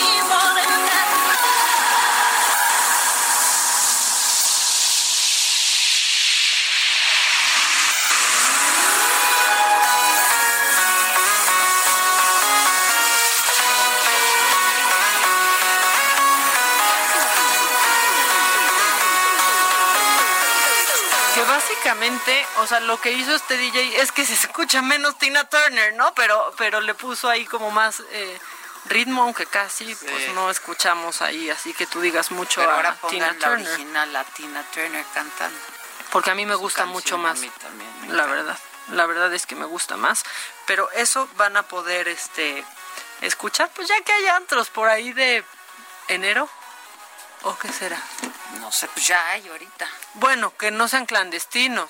O sea, porque también están yendo a eso. Pero bueno, en lo que encuentran la canción de, de Tina Turner, les estoy diciendo que sí está subiendo el robo a vehículos en la Ciudad de México, a autopartes. Y me puse a leer eso porque ¿Ya está la canción? Bueno, ya. Ve que esta está mejor ya. Un cachondeo esta vieja, ¿no? También. No, esa canción. Sí. Dancing for money. You must try to ignore that it means more than that. Oh, what's love's got to do with this? Got to do with it. What's love vayas a abrir el micrófono cantar. Ah, está. Ah, caray, avisa. Tengan ahí lista Private Dancer, eh, que nos gusta mucho a Adela y a mí. Ya ahorita estábamos discutiendo el punto. Oigan, bueno, pues en esta cuarentena que sí, muchos estamos guardados y algunos de los que no se andan mal portando, robándonos cachitos de nuestro coche. Ay, sí, oye, te salió una lana a los espejos, no manches. O sea, sí da, da muchísimo, da muchísimo coraje, pero pues ya hay algunas eh, recomendaciones que emitió el Observatorio Nacional Ciudadano, porque esto le está pasando a mucha gente y quería dar rápido estas recomendaciones, que es, bueno, esta es básica, no guarden la factura original de su coche en la guantera del auto, por favor no lo hagan. Estacionen su vehículo en calles iluminadas y transitadas, que eso ya no es garantía. Porque Oye, me, me no. habló mi ex marido ayer, Sergio, y nos contó a mi, a mi hija y a mí que lo acababan de asaltar hace unos días en pleno Polanco, caminando plena luz del día y con un policía ahí enfrente hablando por teléfono. No, no, Celular y su cartera. No, y aparte ya es miedo doble de que te asalten y que te contagien. toma, o sea, toma, ¿no? no, O sea, ¿se puede poner su tapabocas, por favor, señor asaltante? Yo le hubiera dicho, mira, sí te lo doy, pero tengo un COVID, ¿eh? Sí, exacto. Y le escupes. tengo co- Exacto, mira, yo tengo COVID, ¿eh? Pero Exacto. toma. Y le estornudas en la cara. Exacto. Ahí sí, ahí sí se vale. Eh, bueno, antes de subir y bajar de, de su coche, pues sí fíjense que no haya personas sospechosas a su alrededor. Y también están pidiendo evitar transitar por calles eh, que sean muy estrechas o de un solo sentido, porque ahí es donde se están aprovechando los malos, ¿no? Cuando no tienes muy bien para dónde hacerte. Eh, también, eh, pues, conducir con los seguros activados y las ventanas cerradas, que ya no es una garantía tampoco y por favor que no dejen objetos de valor en su coche. Pues Pero mira, es que, o sea, son felices hasta robándote un tapón. Sí, está caña. ¿no? Y luego hasta es tu culpa por, ay, ¿y por qué no lo tienes bien cuidado? No, pero bueno. ¿A ti dónde te lo robaron tus espejos? Ay, a mí afuera de un Starbucks, en una calle ancha, a plena luz del día, con un vigilante cerca. Sí, es lo que O te sea, digo. Sí, y sí, cuando le dije, ahí le echa un ojito, sí, no se preocupe, de aquí lo veo. Y pues no le echo el ojito y ya sin espejos. Pero bueno, eh, otra cosa buena de la cuarentena. Si por, si por esta cuarentena acabaron con su matrimonio, conocemos a muchos, hay una buena noticia de la... puedes divorciarte en línea. Exactamente, Sí, claro. justo eso te iba Eso a está decir. fantástico. ¿Qué tal? No le tienes que volver a ver la jeta. Nada, Nada, o sea, en línea, rapidito, rapidito. nada. Sí, sí, sí. A partir de esta semana ya lo pueden hacer, es un trámite completamente en línea. Y casarse, ¿no? No, eso está, es así, déjalo. Es que eso sí está macabrón. Ese que siga Es costando eso sí trabajo. está macabrón. Pero está muy, está muy bien porque, mira, los documentos que te pidan solo los tienes que escanear. Y si no tienes escáner, no importa, porque con el celular Claro. puedes escanear o puedes ir a la papelería. Pero hay una aplicación, ¿no? Exacto. Con, la que escaneas, Con esa celular. ya tienes. Eh, y si no, aparte, si no los tienes escaneados, está fantástico porque lo puedes hacer, se lo puedes enseñar a las autoridades a través de FaceTime. O sea, con una videollamada. mira. Ahí está. Claro. Aquí están todos mis documentos. Es, eh, es- la página es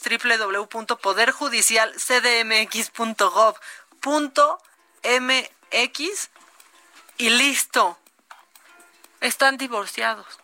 Que no, que voy a ir al juzgado séptimo de lo familiar, que me va a costar trabajo. No hay pretexto.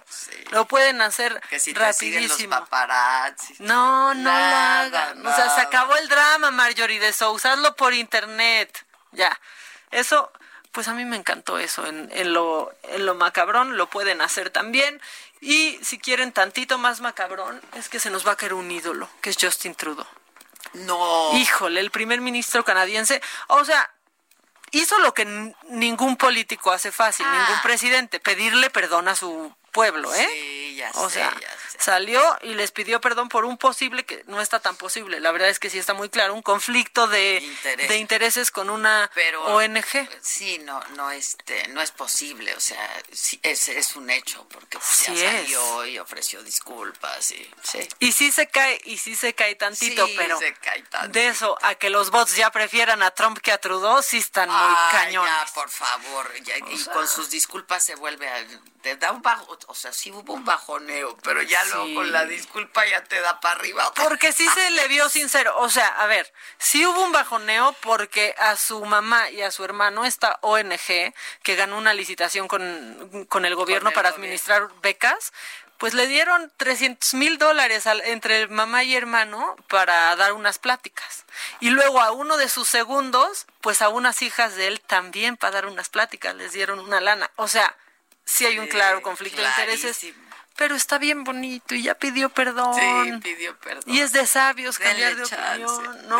chance. Y como sea, no digan que mejor Trump, ya, por favor. Sí, no, no, no, no, por ya favor. esténse, ya esténse. Este, oye, bueno, a ver, pon llamadas porque luego la gente dice que no. Mira, Maca, por favor, pasen em, mis saludos y eh, aquí están sus saludos. Adela, buenos días. Tu admirador número uno, Dante, como siempre, reportándome día con día, mandándote mensajes. Feliz miércoles, que tengas un excelente ombligo de semana y ya sabes, hoy toca. Aunque no sea viernes, hoy toca. Tú muy bien, mi Dante. Te deseo suerte, suerte matador. Porque luego, aunque sea viernes, no toca. toca. Y en cuarentena, pues, ¿cómo? No, no, no. Buen miércoles. Adela, ¿qué pasa con los migrantes en México? Los campamentos sin control, este, y hay muchísimos contagios. Suerte a todos. Bueno, eso nos están comentando. Hola, les recomiendo una película hindú que se llama Queen en Netflix. Es de empoderamiento. ¿Cómo se llama? Queen. Queen. Mira, pues hay que verla, porque sí, de verdad se acaban las, las opciones. Y luego en Netflix ya hay, o sea, de verdad, parece Discovery Home and Health, que sí, ya hay un reality de que si la boda sorpresa. Ya, te lo juro, o sea, te hacen boda, imagínate qué mala broma, que llegas a un lugar y te hicieron tu boda sorpresa. No, no, o sea, no hagan eso. de- sí, claro que es eso. No, te imaginas, qué O horror. sea, puedo matar a alguien. boda sorpresa. La única vez, no, no, no, no, luego las sorpresas se las llevan otros. Entiendan, por favor, entiendan. Si nunca sorprendan con eso. ¿Ves? Nos están diciendo. Ya no nos pelan, léanos. Saludos desde Guadalajara, amo su programa y contrabandeo mis audífonos para escucharlas en mi trabajo porque no está permitido. Entonces los traigo escondidos y me los cubro con el pelo. Tú muy bien, tú muy bien. Muy, pero muy bien. A ver, tenemos otro audio que está largo, 54 segundos, pero lo vamos a poner. Hola, ¿qué tal Adela? ¿Cómo estás? Buenos días, buenos días para Maca también. Ya tiene mucho que no pasan mis saludos. Yo he cumplido todos los días, les mando mis buenos deseos, Muchas gracias. pero a veces ya ni me pelan. Oh, Es que luego, Pero aquí seguiré ¿saben escuchando cómo es este el tiempo? excelente programa Impecable. que todas las mañanas uno la lavada me con la entretiene, planchada. me relaja, pero sobre todo me hace reflexionar en muchas cosas. Ojalá que todos los que escuchamos este programa Pues también reflexionemos y entendamos que, que esta pandemia todavía no se acaba. Muchas Qué gracias. bonito espacio de reflexión hemos creado. Muy bonito. Yo sí te lo tengo que decir. Muy bonito espacio. Sí, y otra vez, ja, ja, ja, ja, ja, bien maca. Ah, pero no sé de qué, no sé de qué está hablando. Hola, mis niñas, dice. Ay, ¿Cómo están? Adela, te mando un fuerte abrazo y a ti, Maca, recibe un abrazo muy fuerte. Estoy muy preocupada por todo lo que está pasando. ¿Cuándo se va a terminar esto? Nos está robando nuestras vidas, nuestro espacio, pero sobre todo nuestra tranquilidad. Sabemos que tenemos que cuidarnos y estamos al pendiente de acatar cualquier medida, pero por 10 que nos cuidemos hay 20 que no se cuidan o que no creen. Hijo, es, que es eso sí cierto, da ¿eh? coraje, da mucho coraje. La verdad, mira, más audios. Ay, qué bonito. Buenos días, Adela. ¿Cómo estás? Ay, bien. Boda sorpresa. Que tengas un excelente ombligo de semana. Ya dejen de decir ombligo de semana, personas, ya en serio. Ay, está bueno. Es que me causa tic el ombligo de semana. ¿No? De, ya estamos al ombligo de semana. Saludos, chicas, me encanta escucharlas. Hacen que las noticias que me enfurecen sean llevaderas con este humor. Saludos desde la colonia Narvarte. Saludos hasta ahí. Saludos. No, y luego las que acabamos para terapia saliendo de aquí somos Adela y yo, ya No, que los hicimos reír. A mí me ha dado la lloradera. Eh, ¿Qué les pasa? Ya no nos quieren. Bueno, no importa, yo sí las quiero. Mamaquita. Ay, muchas gracias. Me da risa que me digan mamaquita. Mamaquita.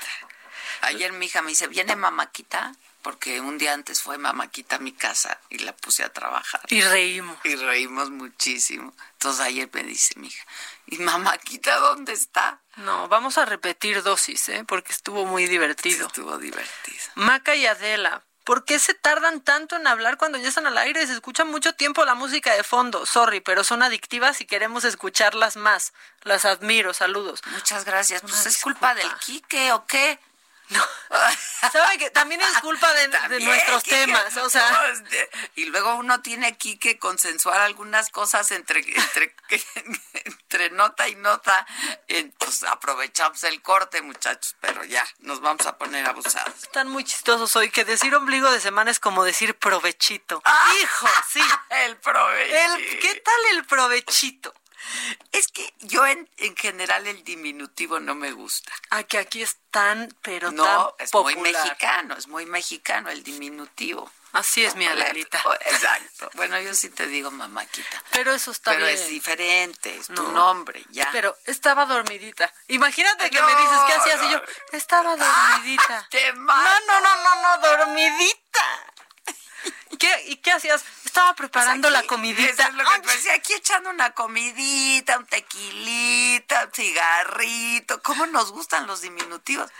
Per- permisito. Ay, no, con permisito. Oigan, que es, Es día que- de la secretaria hoy, ¿eh? Ay, felicidades. La verdad, unas se rifan. Hombre, ¿Qué te pasa? Todas. Unas se rifan, otras se convierten en madrastras. ¡Hay de todo! O sea, hay de de todo.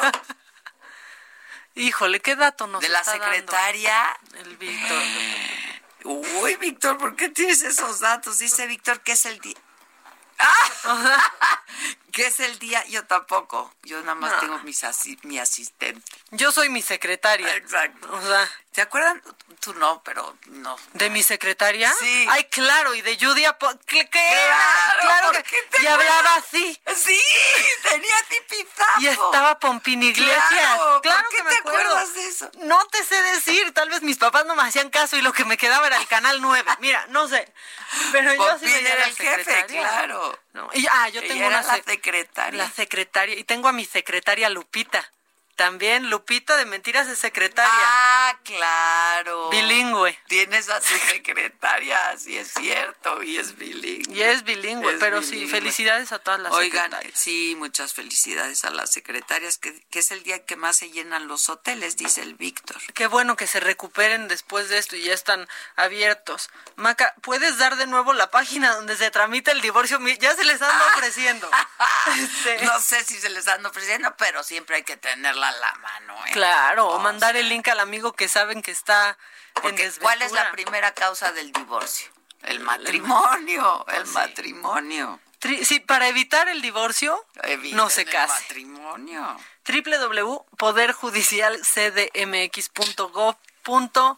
www.poderjudicialcdmx.gov.mx. Ahí está la solución. Pues por lo menos por, por ahora. Un audio más. ¿Nos da tiempo de un audio o ya nos vamos a ir? Ay, ya casi Por cierto, ayer, pues, como he estado arreglando cosas en mi casa, este, saqué un montón de libros de derecho. Si a alguien le interesan, yo se los iba a regalar a, a- a la, a la familia de Estela que tiene una escuela. Mi hermano es abogado. Tú di, tú di, hay como 10, tú di. No sé si le interesen, pero con mucho gusto. Este, te los mando con mucho gusto. Este, ¿ya nos vamos o qué? Ya, así ya. ¿O qué? Nos alargamos. Ay, Ah, pon la de Dancer. Tina. Nos vamos con Private Dancer. Que pues ahorita sería lo adecuado, pero con tapabocas, con Exacto. cubrebocas. Tengan un alguien que les vaya a hacer un show privado, pero con tapabocas. Con protección. Y previa prueba COVID, por favor. Previa prueba que haya dado negativo. Les mandamos un beso. Muchas gracias a todos. Los amamos por siempre. No, ya en serio, gracias siempre, gracias por, por acompañarnos, por estar con nosotros, por hacer de esto un, un gran espacio, todos juntos. Gracias y nos escuchamos mañana a 10 de la mañana. Esto es Me lo dijo Adela por el Heraldo Radio. I'm your old music will do. I wanna make a million dollars. I wanna live out by the sea, have a husband and some children. Yeah, I guess I want a family. All the men come in these. Esto fue Me lo dijo Adela. Con Adela Micha. ¿Cómo te enteraste? ¿Dónde la oíste? ¿Quién te lo dijo? Me lo dijo Adela por Heraldo Radio, donde la H suena y ahora también se escucha. Una estación de Heraldo Media Group.